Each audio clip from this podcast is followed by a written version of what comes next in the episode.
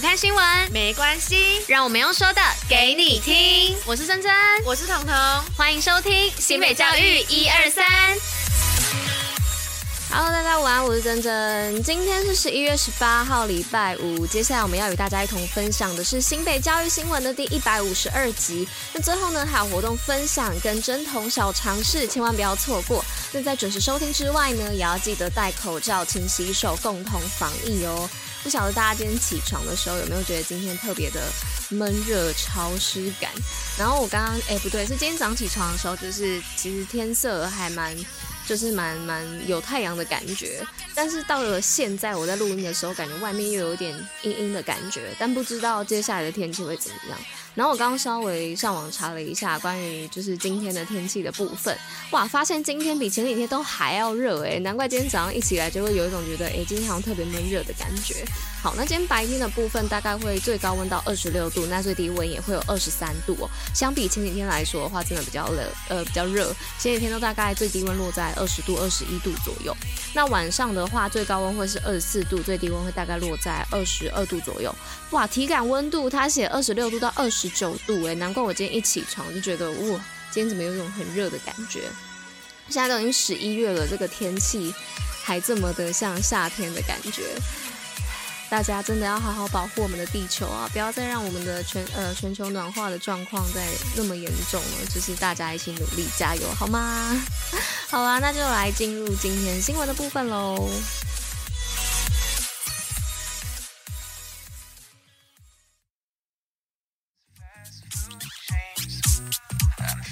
好的，那来进入到我们今天新闻的部分，我们要来说些什么呢？第一则是新北十分回收天灯制祈福卡与社区长者共舞。那教育部呢日前公布一百一十一年度全国品德教育特色学校甄选结果，新北市的十分国小结合在地煤矿文化、天灯文化与生态永续精神呢，推动社区关怀行动，荣获国小组第一名哦。那将在十二月二十三号的时候到明传大学分享品德教育推动的过程。那校长酈一奇表示呢，学校培养学生成为小小导览员，推广家乡文化。那学生化身公民行动家，用行动改变社区。另外呢，学生将废弃天灯纸设计成祈福卡，送爱到社区托老中心给长者。那陪伴长者进行康乐活动，那同时举办义卖，也将所得购买暖暖包，致赠给社区的长者。好的，那来到第二则新闻的部分，哎，哇，我才刚讲完说今天外面天气又有点阴阴的，结果现在马上出现超级无敌大太阳，好吧，那这样子的话，真的有可能会体感温度到二十九度，因为现在那个太阳从窗户这样晒进来，我觉得非常非常的烫，也没有到烫啊，就是有点热热的感觉，觉得有点可怕，因为平常都没有什么感觉，今天晒进来特别有感，因为最近的气温都稍微比较低一点，今天又特别升高。好，那再来要讲到第二则。的新闻呢是推广海洋教育，国中生单车环绕新北四校。那为了宣导亲海、知海、爱海以及自然在地学习之核心精神，那新北市户外呢与海洋教育中心邀请光复高中等五校的师生，由中心这边呢进行培训课程。那规划以自行车组队，预计四天三夜绕经新北市新兴、三芝、中港、山家等四所小学哦，那进行海洋教育及环境教育推广暨服务。学习行程，那实践知行并进的学习之旅，培养服务贡献之精神。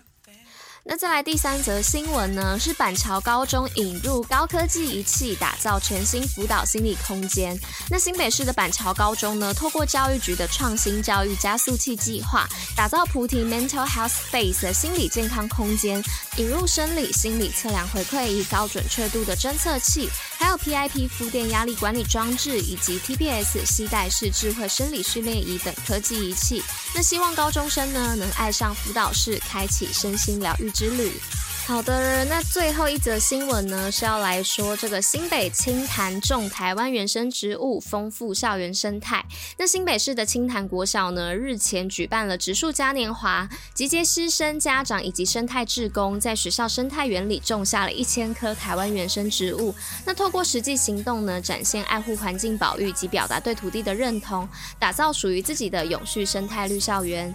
那校长林爱玲表示呢，这次活动是和台湾原生植物保育协会合作，在农委会的指导以及花仙子教育基金会，还有良茂机构的赞助经费下，种下一千棵原生植物。那植物呢，包含了冰海藻、九琼、台湾马兰、辉夜油等乔灌木。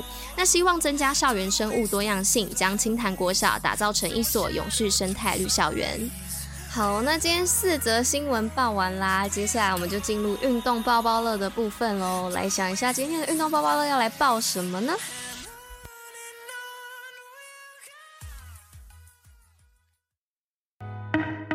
新北运动抱抱乐。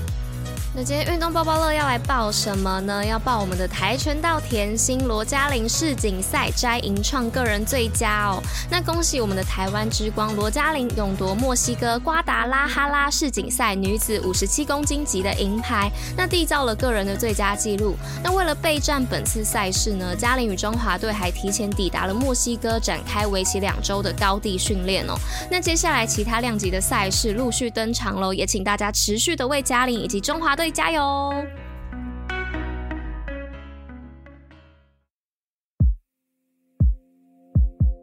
针筒小常识。